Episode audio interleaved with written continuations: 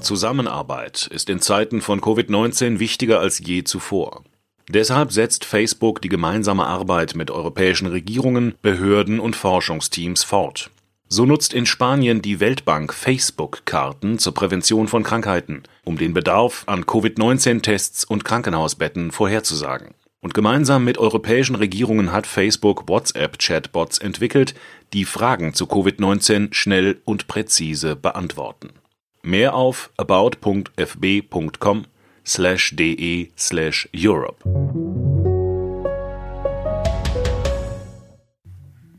Ich freue mich, dass Sie bei unserer letzten Folge des FAZ Podcast für Deutschland in diesem Jahr wohlgemerkt dabei sind.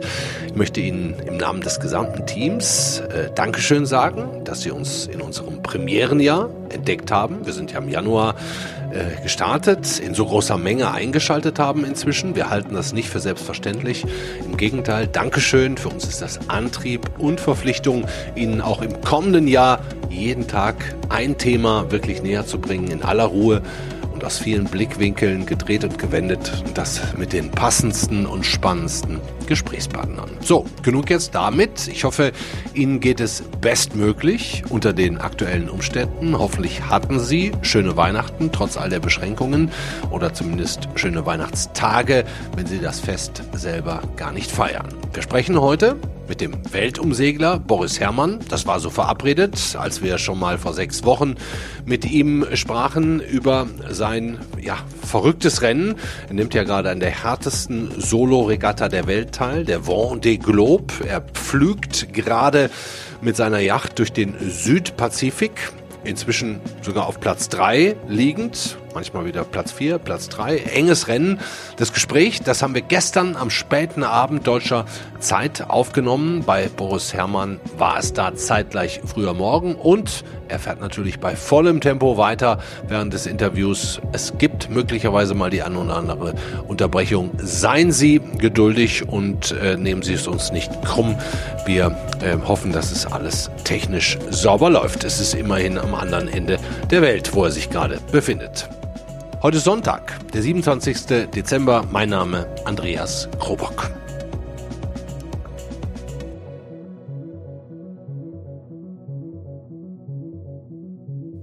Um mal so einen ganz kleinen gemeinsamen Nenner herzustellen, habe ich mich mit meinem Ministudio und meinem Mikrofon draußen ans Fenster gesetzt und schaue auf die Mündung der beiden Flüsse Rhein und Ruhr in meiner Heimatstadt Duisburg. Ich sehe also auch ein bisschen Wasser vor mir, aber wahrscheinlich nur einen Tropfen im Vergleich zu den ja, unendlichen Weiten des Ozeans, in denen sich der Segler Boris Herrmann gerade befindet. Erstmal müssen wir also checken, ob überhaupt die Verbindung einigermaßen steht. Hallo Boris Herrmann, hörst du mich?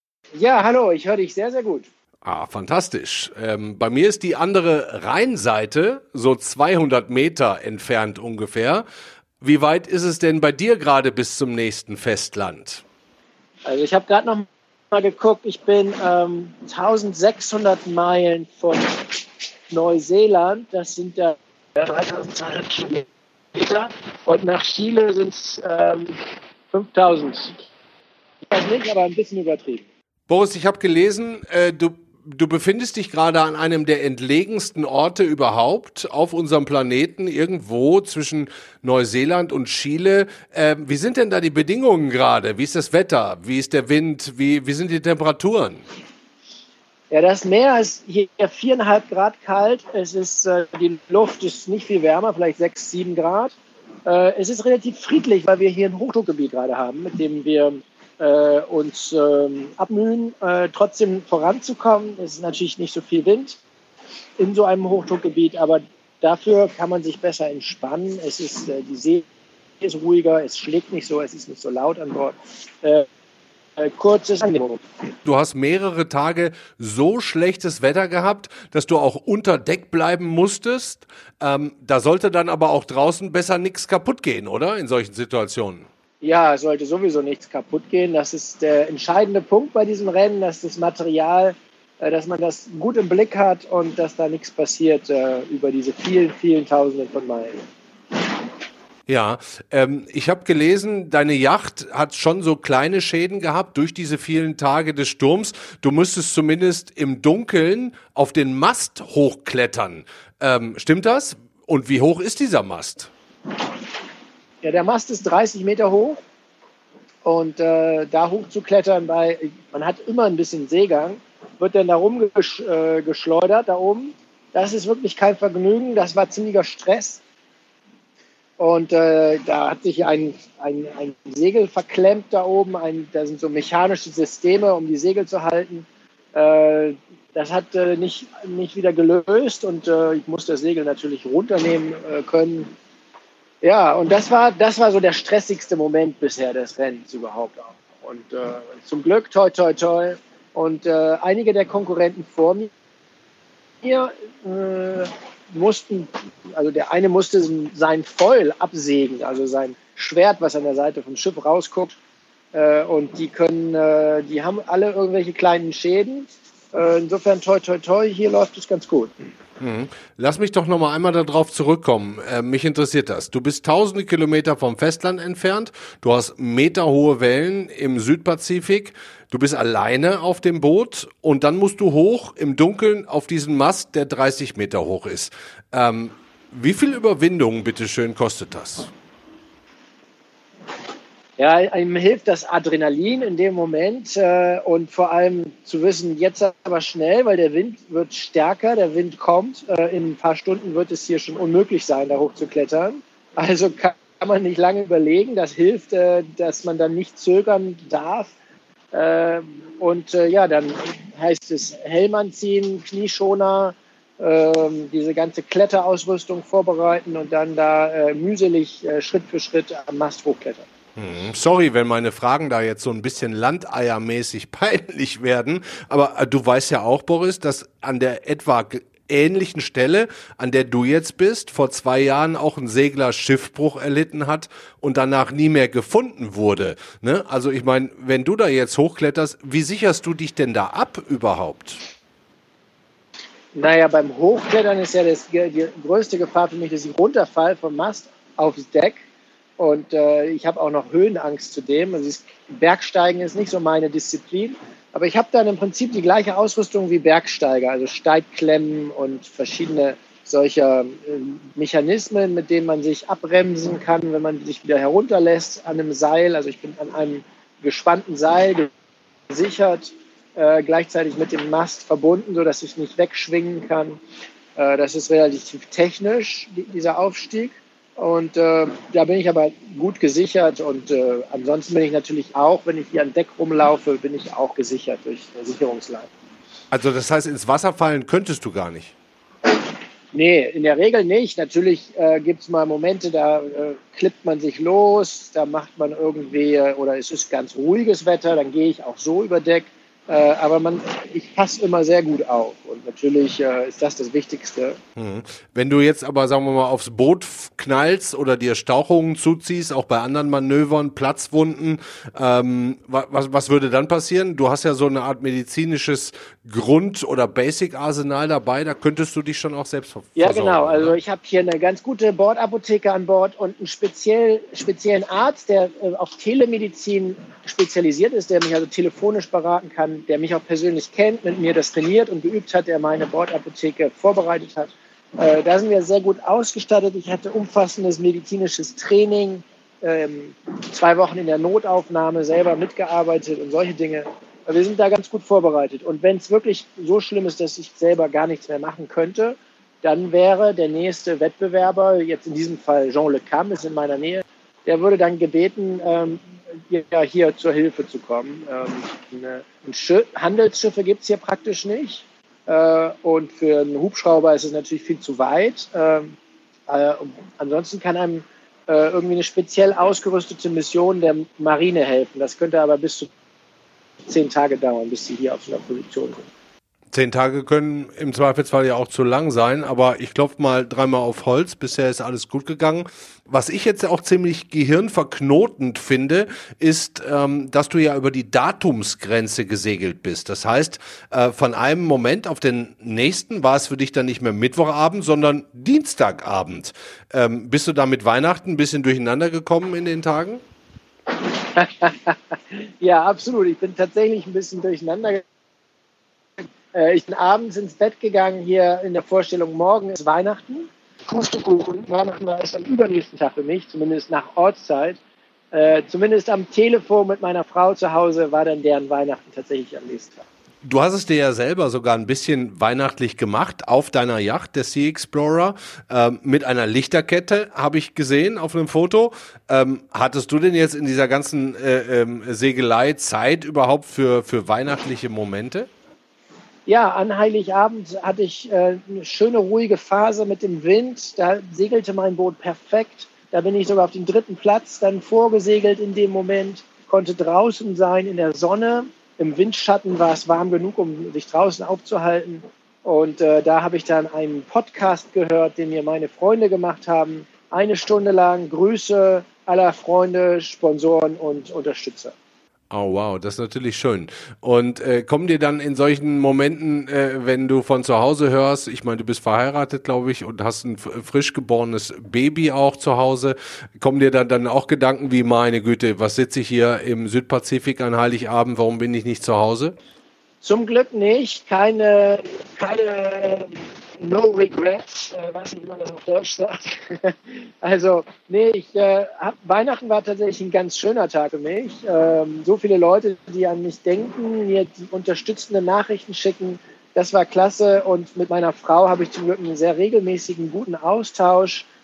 Und sie wird von ihren Eltern wiederum unterstützt im Moment, sodass meine Abwesenheit da äh, aufgefangen werden kann. Und wir freuen uns beide aufs Wiedersehen, aber sie nimmt auch ähm, Anteil an diesem Abenteuer, an diesem Rennen. Wir erleben das zusammen.